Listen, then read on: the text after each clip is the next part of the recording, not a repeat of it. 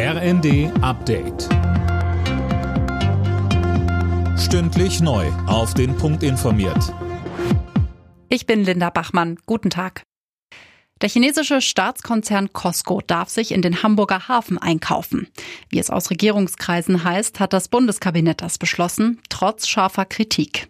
Am Abend hatte sich auch Bundespräsident Steinmeier im ersten dazu zu Wort gemeldet. Die Geschichte der europäisch-russischen, auch der deutsch-russischen Beziehungen ist ein Beleg dafür, dass es keine Garantie gibt, keine Sicherheit dafür, dass wirtschaftlicher Austausch auch politische Annäherung hervorruft. Für die Zukunft heißt das, wir müssen Lehren ziehen und einseitige Abhängigkeiten verringern, wo immer das geht. Das gilt gerade auch gegenüber China. Der Apothekerverband Nordrhein warnt weiter vor der Legalisierung von Cannabis. Zwar würde sich der Verkauf finanziell sicherlich lohnen, Verbandschef Preis machte in der Rheinischen Post aber deutlich, dass Apotheker Heilberufler sind. Er sieht da einen Interessenkonflikt.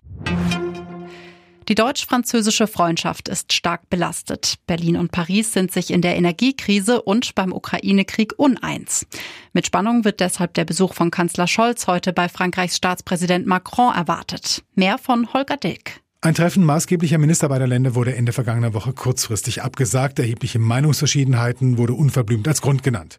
Frankreich hält beispielsweise den 200 Milliarden Abwehrschirm Deutschlands in der Energiekrise für einen Ego-Trip und drängt auf eine gemeinsame europäische Lösung.